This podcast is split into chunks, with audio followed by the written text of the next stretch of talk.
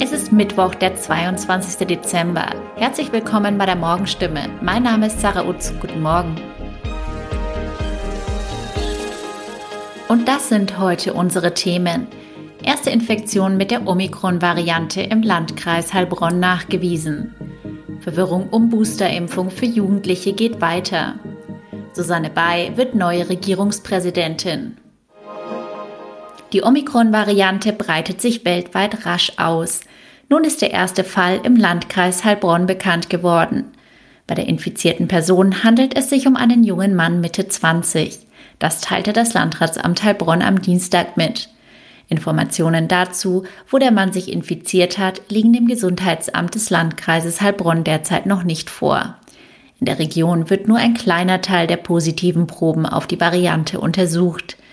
In Heilbronn sind es nach Angaben der Stadt 5 Prozent. Nach Einschätzung von Fachleuten aus dem Laborwesen reicht das bei den großen Mengen an positiven Proben für eine valide Statistik. Trotzdem ist davon auszugehen, dass es in der Region schon mehrere Omikron-Fälle gibt. Das Gesundheitsamt des Landkreises Heilbronn führe die sogenannte Sequenzierung anlassbezogen durch, etwa wenn eine Häufung von Fällen auftritt. Kontaktpersonen von Omikron-Fällen müssen immer in Quarantäne, auch wenn sie geimpft oder genesen sind. Eine Freitestung ist in diesem Fall nicht möglich.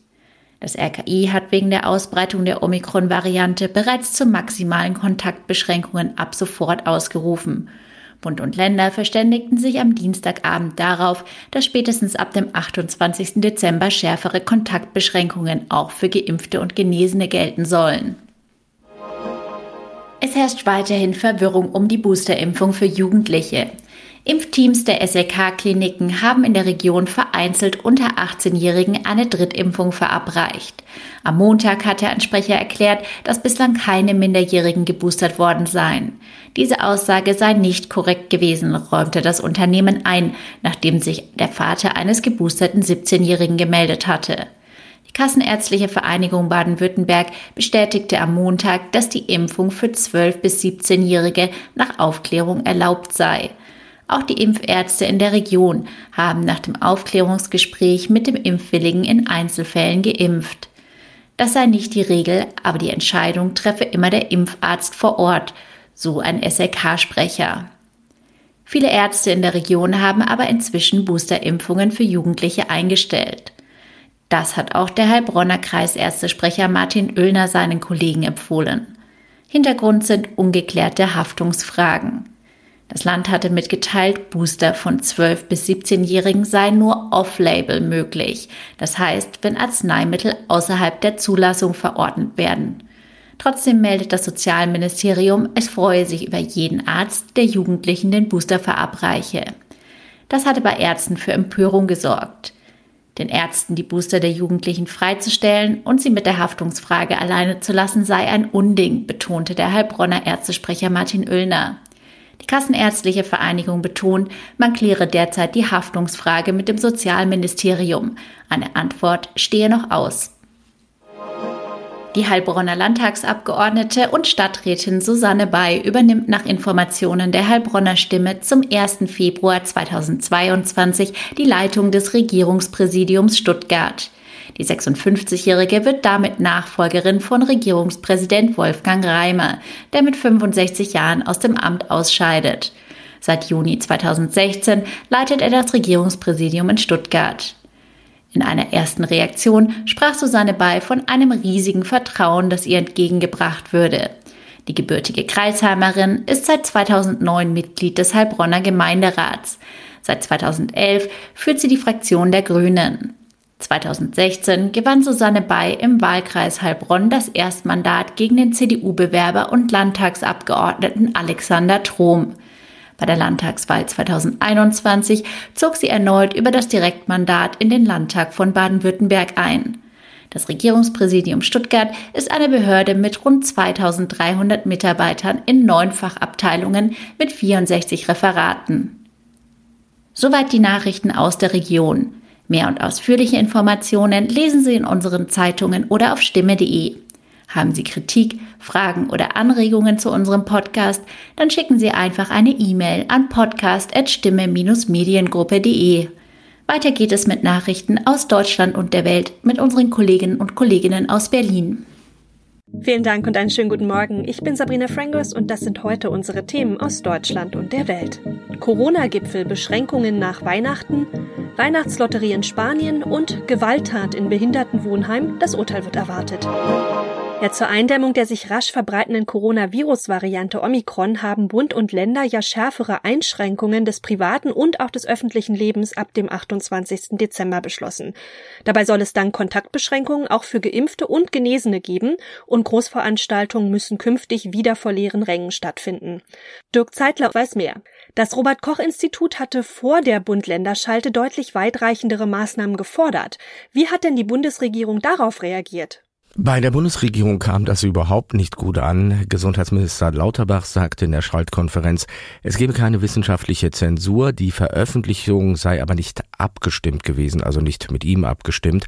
Das ist indirekt schon eine deutliche Rüge und Bundeskanzler Scholz wies in der anschließenden Pressekonferenz darauf hin, dass diese Entscheidungen sind ja einstimmig getroffen worden, einschließlich der Vertreter des RKI dabei. Also RKI-Chef Lothar Wieler hat in der Expertenkommission Maßnahmen zugestimmt, die er nicht für ausreichend hält. Denn eigentlich fordert sein Institut noch viel schärfere Maßnahmen. Das hat schon für ziemliche Irritation gesorgt. Okay, also einen umfassenden Lockdown mit der Schließung von Restaurants und Geschäften wird es vorerst nicht geben. Es bleibt bei Kontaktbeschränkungen, aber wie sehen die denn im Detail aus? Es sind eins zu eins genau die Kontaktbeschränkungen, die die Expertenkommission der Bundesregierung empfohlen hat. Also im Wesentlichen eine Obergrenze von zehn Personen für Privattreffen, Clubs und Diskotheken werden geschlossen und Omikron sorgt für Geisterspiele in der Fußball-Bundesliga.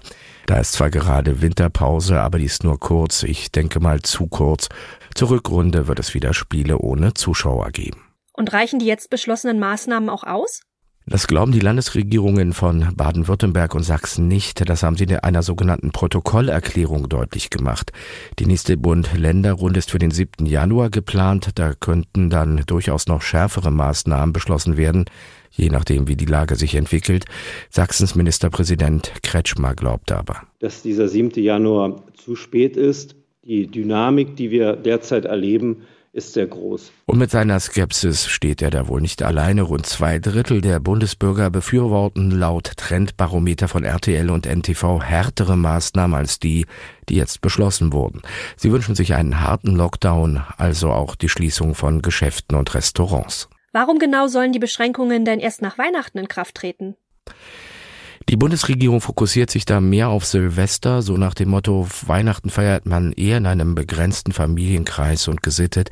Ganz anders an Silvester, da kommen viel, viel mehr Menschen zusammen, da geht es feucht fröhlich zu, also zugespitzt gesagt. Für ein Virus eine perfekte Gelegenheit, sich auszubreiten. Das gilt vor allem für die besonders ansteckende Omikron-Variante. Das ist sicher einer der Gründe, aber auch wenn es keiner ausspricht, so kurz vor Weihnachten wäre das bei vielen Bürgern auch nicht gut angekommen.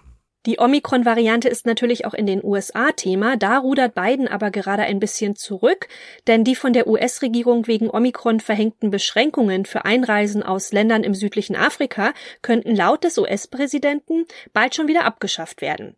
Also Biden werde diese Möglichkeit in den kommenden Tagen mit seinen Experten beraten. Das hat er jedenfalls im Weißen Haus gesagt.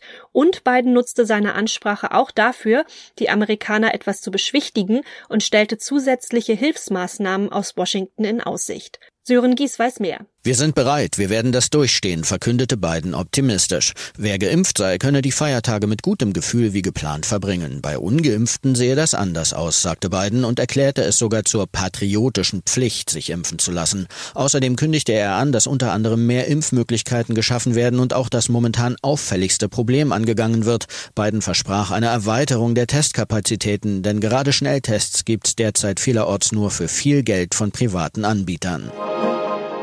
Heute werden wieder die Zahlen der Weihnachtslotterie in Spanien gezogen. Das ist eine Weihnachtstradition in dem Land und da geht es um Gewinne im Gesamtwert von mehr als zwei Milliarden Euro. Ja, aber auch dieses Jahr wird die Ziehung natürlich wieder von Corona überschattet. Lange waren die Infektionszahlen in diesem Herbst in Spanien ja niedrig, aber jetzt wird das Land auch von der Omikron-Variante getroffen. Julia Macher ist in Barcelona und hat die Infos. Ist wenigstens bei der Weihnachtslotterie alles wie immer? Naja, es ist fast wie immer. Bei der großen Ziehung im Teatro Real in Madrid ist im Gegensatz zum Vorjahr zumindest wieder Publikum erlaubt und auch der Ansturm auf die Lottoscheine ist ähnlich wie vor der Pandemie. Das Geschäft läuft besser, als wir dachten, hat mir eine Lotterieverkäuferin gesagt. Ist ja auch kein Wunder. Schließlich werden zwei Milliarden 408 Millionen Euro heute unter das Volk gebracht. Und als Glückszahl haben sich in diesem Jahr viele ein Los gekauft, dessen Ziffern den Tag der Erstimpfung ergeben. Ganz spurlos geht die Pandemie auch an der Weihnachtslotterie nicht vorbei. Woher kommt denn die Lottotradition eigentlich genau und wie funktioniert die Lotterie? Die spanische Weihnachtslotterie ist die größte und eine der ältesten weltweit und El Gordo, der Dicke, bezeichnet den Hauptpreis, der mit vier Millionen Euro auch wirklich ziemlich stattlich ist. Doch da fast alle in Spanien traditionell kein ganzes Los, sondern nur Zehntel Lose kaufen für 20 Euro, wird auch der Geldregen geteilt. Die Ziehung selbst ist ziemlich simpel. Es gibt zwei große Trommeln. In einer sind auf kleine Kugeln gedruckt die Losnummern, in der anderen die Preise und dann wird zeitgleich zeigt aus jeder Trommel eine Kugel gezogen, bis alles Geld verteilt ist, aber das kann schon mal mehrere Stunden dauern. In Deutschland sind ja alle aufgerufen, Weihnachten wegen Corona doch möglichst nur im kleinen Kreis zu feiern. Wie sieht es denn in Spanien aus? Omikron lässt auch in Spanien die Zahlen explosionsartig in die Höhe schnellen. Die Behörden kommen in Sachen Kontaktverfolgung kaum noch hinterher. Auf den Intensivstationen sind inzwischen wieder 15 Prozent der Betten mit Covid-19-Patienten belegt. Da treten manche Regionen jetzt vor Weihnachten auf die Notbremse. Hier in Katalonien sollen Clubs und Diskotheken geschlossen und eine Sperrstunde verhängt werden. Im Baskenland wird über Maskenpflicht im Freien diskutiert und alle empfehlen, Weihnachten im engsten Kreis zu feiern. Über mögliche spanienweite Einschränkungen will die Regierung heute beraten. Eine Pflegerin soll Ende April in einem Wohnheim für Menschen mit Behinderungen in Potsdam vier wehrlose Bewohner getötet haben und heute wird am Potsdamer Landgericht am Vormittag das Urteil in dem Fall erwartet. Ja, die Staatsanwaltschaft, die fordert 15 Jahre Haft. Die 52-jährige Angeklagte soll in einer psychiatrischen Klinik untergebracht werden und sie soll ein lebenslanges Berufsverbot erhalten. Jan-Henner Reitze aus Berlin hat die Infos. Entscheidend für die Strafe ist, wie das Gericht die Schuldfähigkeit der Angeklagten beurteilt. Eine Psychiaterin hatte bei ihr eine Persönlichkeitsstörung diagnostiziert. Aus Sicht ihres Anwalts wurde die frühere Pflegerin zum Tatzeitpunkt von einem inneren Monster beherrscht. Seit ihrer Kindheit mit einer gewalttätigen Mutter sei sie traumatisiert kritisiert. Die Staatsanwaltschaft hält dagegen, die Frau habe gezielt gehandelt und die Wehrlosigkeit der Opfer ausgenutzt. Im Prozess Schlusswort hatte sich die Angeklagte erstmals selbst zur Tat geäußert und die Angehörigen der Opfer um Entschuldigung gebeten. In unserem heutigen Tipp des Tages geht es ab auf die Straße. Spätestens der kalendarische Winteranfang diese Woche hat es ja irgendwie amtlich gemacht. Es wird wirklich Winter und bei Kälte fällt einem so mancher alte Ratschlag ein. Zum Beispiel, dass man eben im Winter die Autohandbremse nicht anziehen darf, weil die dann festfriert. Aber stimmt das so auch wirklich? Ronny Thorau hat die Infos. Die alte Autofahrweisheit bei Winterkälte nicht die Handbremse anziehen. Ist die richtig? Also für manche Autos immer noch ja. Das Problem ist folgendes, bei Minusgraden gefriert ja Wasser und bei Trommelbremsen in älteren Autos, da können dann kleine Wassertropfen zwischen Bremsbelag und Bremsscheibe geraten und da anfrieren. Und wenn man dann losfährt, merkt man erstmal einen Widerstand und die Bremse kann beschädigt werden. Bei solchen Autos mit Trommelbremse gilt also weiter nicht die Handbremse ziehen, sondern einen Gang einlegen. Und bei deutlichem Gefälle lieber auch noch das Auto gegen Wegrollen sichern, also zum Beispiel so Keile unter die Räder legen. Und bei neueren Autos, wie sieht's da aus? Darf man die Handbremse dort anziehen? Im Prinzip ja, deren Bremsteile sind nämlich besser isoliert, deshalb bildet sich da weniger Kondenswasser. Die Einfriergefahr ist dann geringer.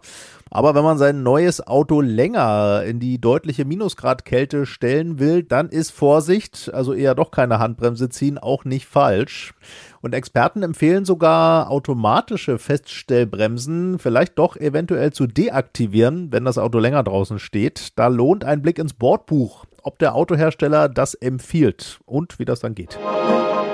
Und sonst so, kann sich Deutschland vielleicht Hoffnung auf einen Oscar machen und am Ende sogar einen der begehrten Goldjungen gewinnen? Na klar ist das noch nicht, aber der deutsche Film Ich bin dein Mensch hat auf dem Weg zur Oscar-Nominierung auf jeden Fall schon mal eine wichtige Hürde genommen. Die Tragikomödie von Maria Schrader hat es nämlich auf die sogenannte Shortlist geschafft, von diesmal 15 Auslandsfilmen. Insgesamt hatten 93 Länder in der Kategorie International Feature Film Beiträge eingereicht. Sören Gies ist in LA. Wann steht denn fest, ob der Film nun auch wirklich eine Nominierung bekommt? Da müssen wir uns noch was gedulden, welche fünf dieser aller 15 Filme letztlich nominiert werden, das wird erst am 8. Februar bekannt gegeben. Maria Schrader ist ja inzwischen fast schon sowas wie eine alte Bekannte hier in Hollywood. Letztes Jahr gewann sie für die Netflix-Serie Unorthodox als erste Frau überhaupt einen Regie-Emmy und 2017 äh, war sie schon mal im Rennen um den Auslands-Oscar, damals für Österreich mit dem Film Vor der Morgenröte. Da war aber schon vor der Shortlist Schluss. Diesmal ist sie also schon einen Schritt weiter. Drücken wir die Daumen. Maren Eggert spielt in dem Film ja eine Wissenschaftlerin, die einen humanoiden Roboter als Partner testen soll. Ja, das ist Dating mal anders. Das war's von mir. Ich bin Sabrina Frangos und ich wünsche Ihnen noch einen schönen Tag. Bis morgen.